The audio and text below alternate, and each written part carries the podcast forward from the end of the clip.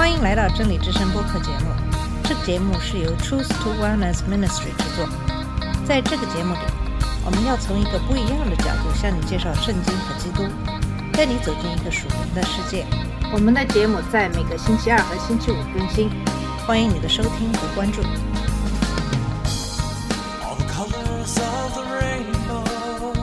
你好，我是马军。在上期节目给大家阅读了箴言的一到九章的大部分的一些章节，那么这些章节都是有关智慧的论述。那么这期节目就给大家讲解其中的一些具体的段落。箴言的一章一到六节是本书的标题，也是它的目的。箴言的第一章第七节是它的主题，也就是说，敬畏耶和华是知识的开端，愚人藐视智慧和教训。第一章的其余部分就是对这一主题进行了阐述。那么箴言一章八到十九节是一位父亲对儿子的警告，要求他不要忽视从父母那里得到的教导和教诲，并避免罪人的引诱。这幅图是两位父母忠于摩西在《生命记》六章四到九节中的命令，勤奋地教导儿子遵守主的诫命，并在生活的每一个场合谈论主。他们希望他们的儿子全心全意地爱主神，甚至像他们一样。如果他能听从他所接受的指示和教导，他将得到祝福。虽然我们可以希望这种祝福的前景足以确保儿子会朝这个方向发展，但现实是，愚昧的人鄙视智慧和教导，他们不希望他们的儿子最终成为一个愚人。我们周围的人给了我们的压力可能是非常大的。如果他们是错误的人，他们会把我们带入一个可怕的悲剧当中。那么，父亲对他的儿子在生活中可能遇到的这种人提出了一个严肃的警告：如果他们倾向于邪恶，他就需要远离他们，否则他就会发现自己和他们一起作恶并承担后果。这个父亲是在告诉儿子不要做一个藐视从父母那里得到教导的傻瓜。箴言一章二十到三十三节是一个强烈的警告，不要做一个轻视智慧的傻瓜，因为这样做要付出可怕的代价。在这段经文中，智慧被泥人化为一个大声警告的女人。智慧在街上呼喊，她在广场上扬声，她没有隐藏起来，而是在公开的场合来引起人们的注意。智慧被描绘成一个女人，因为这里智慧的希伯来语是一个女性的名词。它指的是人类经验的整个范围内的技巧和能力，从技术能力和手工艺到策略的政府管理。在希伯来圣经中，它也与神的启示和对他对什么是圣洁、公义、公正的意愿联系在一起。因为智慧居住在神那里，所以真正的智慧是将意志和理解力服从于神的意志和启示。那么在这段经文中，他的呼喊是针对三种特定类型的人。在热闹街头喊叫，在城门口，在城中发出言语，说：“你们愚昧人喜爱愚昧，谢曼人喜欢谢曼，愚顽人恨恶知识，要到几时呢？”在这里，愚昧就是指相信一切的人，他们的轻信使他们很容易成为恶人的猎物，恶人会利用他们。正如箴言二十二章三节所解释的那样，他们对所面临的邪恶的危险视而不见，因此进入了邪恶，并受到了惩罚。智慧在向愚昧的人呼喊，要他们远离与金钱相反的东西。谢曼人是指那些无理的、骄傲的人；愚顽的人是指那些矮板和固执的人。他们倾向于做出错误的选择，并不是说他们讨厌所有的知识，只是讨厌那些与他们想做的事情相违背的知识。然而，智慧甚至向愚昧、谢曼和愚顽的人喊话，给他们带来了希望。你们当因我的责备回转。我要将我的灵浇灌你们，将我的话指示你们。这样的教导会使他们走上生活的道路。那么，箴言一章二十四到三十三节警告说，因为愚昧、懈慢和顽固的人藐视智慧，所以他们只能靠自己的手段，在考验来临时会失败。那时再想获得生活所需的东西就有点太晚了，他们将会受到痛苦。这是一个警告。耶稣在路加福音十三章二十四节中警告说：“你们要努力从窄门进去，因为我告诉你们，有许多人要想进去却不能。”二十五节说：“一旦家主起来关了门，你就开始站在外面敲门，说：“主啊，给我们开门。”那么他就会回答说：“我不知道你从哪里来。”将来有一天，听从智慧的声音和回应我们神的恩典提议已经太晚了，剩下的将是他的审判和定罪。只要智慧还在向他们呼喊，就还有希望。因为如果他们愿意听从他的责备，他们就能安全的生活，不惧怕邪恶。正如以赛亚书第五十五章第六节所说：“当找着耶和华时，要寻求他；当他临近时，要呼求他。”这个希望在箴言第八章中。得到了扩展，智慧再次被拟人化为一个女人，向天真和愚昧的人呼唤。在第八章一到三十六节讲的就是智慧的呼唤。首先我们要注意是他在哪里呼唤。箴言的第八章第一节说：“智慧岂不呼叫？聪明岂不发声？”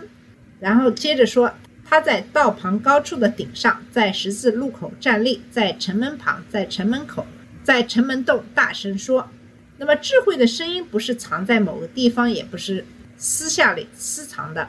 虽然傻瓜想把它藏在那里，那么智慧是在公共场合呼喊，他从高处呼喊，这样他的声音就会传递出去，容易被大众听到。他在道路交汇处向公众呼喊，那通常是人们聚集和商业活动的地方。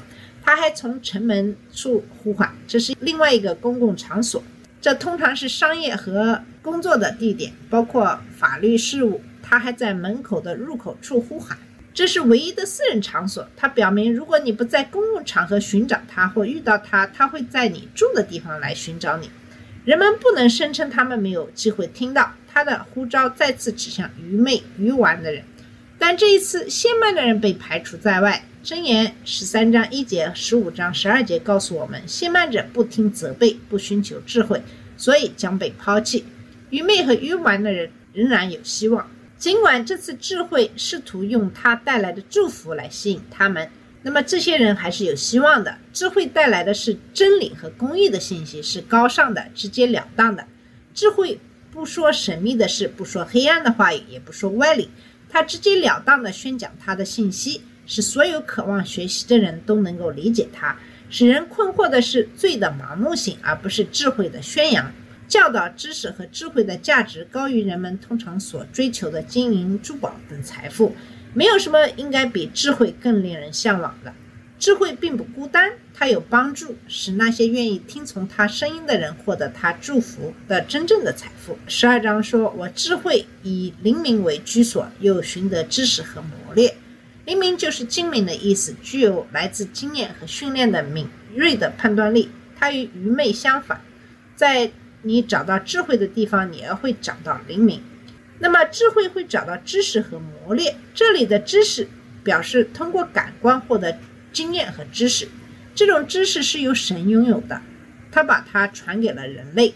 当与智慧和理解一起使用的时候，它表示智者的沉思性感知。磨练是计划和执行你的目的的能力。接下来的第十三节，智慧所憎恶的是什么？这是敬畏主所带来的对邪恶的憎恶的表现。十三节说，敬畏耶和华在乎恨恶邪恶，那骄傲狂妄并恶道以及关谬的口都为我所恨恶。这些都是与敬虔相违背的。那些敬畏主的人将憎恨与敬畏主相悖的东西。智慧引导人们谦卑可教，走在圣洁中，清楚地说出真理。那么，第十四到十六节指出了为什么智慧对那些将在正义中进行良好统治的领导人来说至关重要。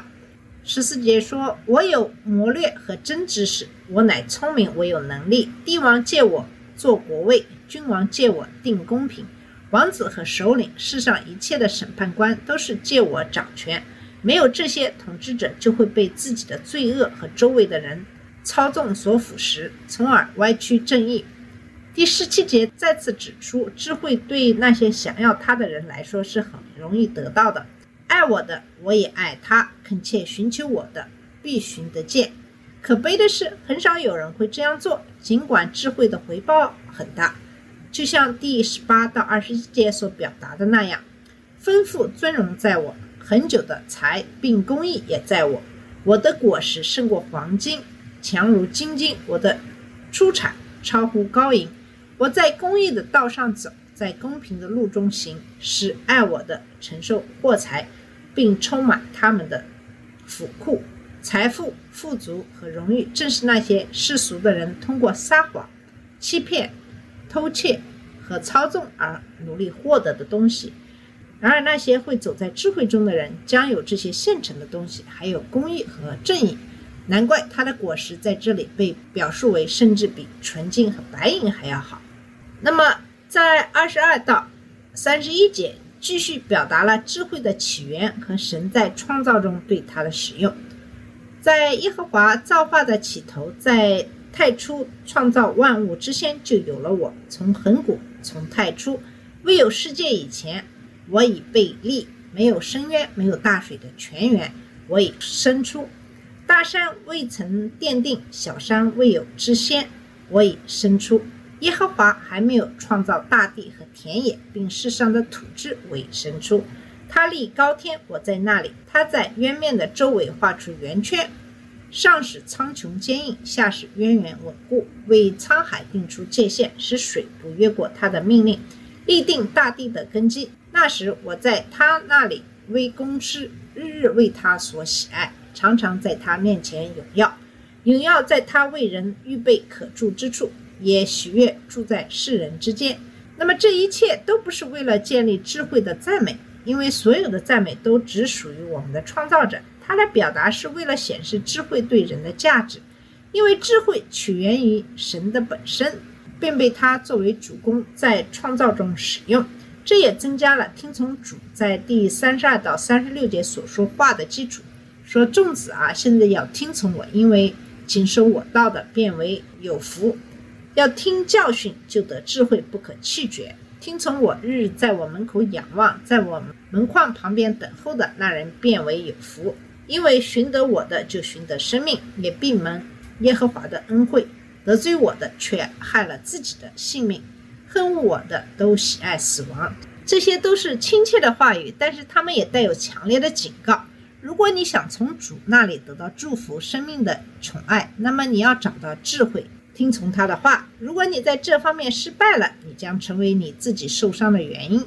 如果你讨厌智慧，你就是一个喜欢死亡的人，因为你将成为他人和自己死亡的原因。那么，在箴言的九章一到十二节，表达了智慧的最后一个邀请。在这里呈现了画面是智慧在准备他的家，并发出邀请，邀请客人来参加他的宴会。智慧建造房屋，凿成七根柱子。屠杀牲畜，调和一酒，设摆宴席，打发使女出去，自己在城中至高处呼叫，说：“谁是愚门人，可以转到这里来。”又对那无知的人说：“你们来吃我的饼，喝我调和的酒。你们愚门人要舍弃愚门，就得存活，并要走光明的道。”在这里，我们要注意到，智慧派出了他的侍女与他的邀请，这又符合东方盛宴的一个画面。女主人为她的客人做准备，同时派仆人去邀请他们来。然而，这里缺少了一个元素。通常情况下，早期的邀请函会被送出去，宣布宴席的时间和地点，然后在宴席当天跟进，说已经准备好了，可以来了。这里只有最后的邀请，即让人立即前来寻求智慧之桌的时间是现在，而不是未来的某个时候。另外还要注意的是，这个邀请只是对那些愚昧的人发出，智慧对那些懈慢的人大声警告，但他们拒绝听从。智慧向愚顽的人呼喊，告诉他们如何接受他的祝福，但他们却转身离开了。这些信慢的人和欲望的人都不欢迎参加智慧的盛宴，只有愚昧的人接受邀请，抛弃他们的愚蠢，进入他的家，才能分享到智慧。那么，那些这样做的愚昧的人将获得理解，不再愚昧。即使从纯逻辑的角度来看，智慧的邀请对愚昧的人来说，应该是一个很容易接受的邀请，很容易看到智慧所提供的真理、公义、审慎、知识、谨慎、建议、权利、正义、财富、荣耀、神的眷顾和生命，比那些懈慢者和愚顽者提供的东西。也就是谎言、邪恶、骄傲、傲慢、变态、剥削、不公正、伤害、愚蠢和死亡要好。然而，在现实生活中，对于愚昧的人来说，这并不容易，因为他们相信恶人的谎言，对他们所谓的友谊犹豫不决，不敢转身。那么，在第九章的七到九节，通过对比恶人和智者的纠正的反应，承认了这一点。指斥谢曼人的必受辱骂，责备恶人的必被玷污。不要责备谢曼人，恐怕他恨你；要责备智慧人，他必爱你。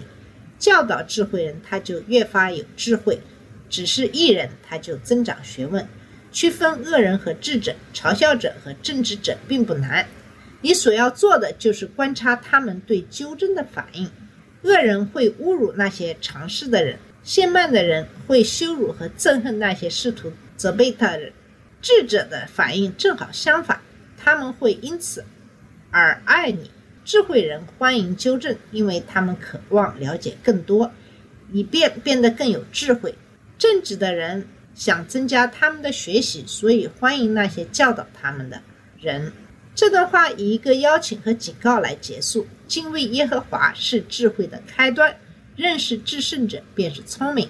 你借着我，日子必增多，年岁也必加添。你若有智慧，是与自己有益；你若懈慢，就必独自担当。在第十节比箴言的一章第七节走得更远。在箴言一章七节中，对耶和华的敬畏是知识的开始，在这里它是智慧的开端。而对圣者的认识就是理解，智慧必须从敬畏主开始，因为没有这种敬畏，人就会走自己的路，做自己眼中正确的事。愚昧的人、愚顽的人和懈慢的人被世界撒旦和他们自己的罪所蒙蔽，对他们来说，他们应该感到害怕，因为他们将面对圣洁公正的神，神将谴责他们不服从他的律法。叛逆他的统治，心被不义所左右，走邪恶的道路。这种恐惧应该使他们寻求真理，寻找与神和解的方法。这就是智慧的开始。那么，这里的知识是个人的经验，以这种方式认识神就是理解，因为这是对他的性格和属性的理解开始发生。理解就是感知神的性格，掌握他所做的事情，知道他的愿望。对于那些知道主耶稣是他们的救主的人来说，他们敬畏主的意义在于对他是谁和他所做的事的敬畏。对于那些愿意寻求智慧并按智慧生活的人来说，有很大的祝福，甚至延长他们的生命。正如我们在这些经文中看到的那样，那些拒绝智慧的人将面临巨大的悲剧，甚至他们的生命也会缩短。这在以后的经文当中会有一定的解释。那么在第十二节强调说，作为智慧人的祝福或者现曼人的诅咒，都是你要独自承担的事情。我们既不能把这种福气送给别人，也不能责怪别人，它将完全取决于我们对智慧的呼喊、召唤和邀请的回应。好了，我们今天的节目就到这里。今天主要给大家讲解了。箴言一到九章的一些有关智慧的一些经文，那么在下期的节目里，我们会讨论对愚昧的人和愚顽人的呼唤的反应。好，谢谢你的收听，我们下次节目再见。这里是真理之声播客节目，真理之声是 Truth to Wellness Ministry 旗下的一个节目，由 Truth to Wellness Ministry 制作和播出。如果你有什么想跟我们分享，请给我们发电子邮件，我们的邮箱地址是 truth to wellness at gmail dot com。你也可以直接去我们的网站 www dot truth to wellness dot com 浏览更多的信息。下次节目再见。All the colors of the rainbow.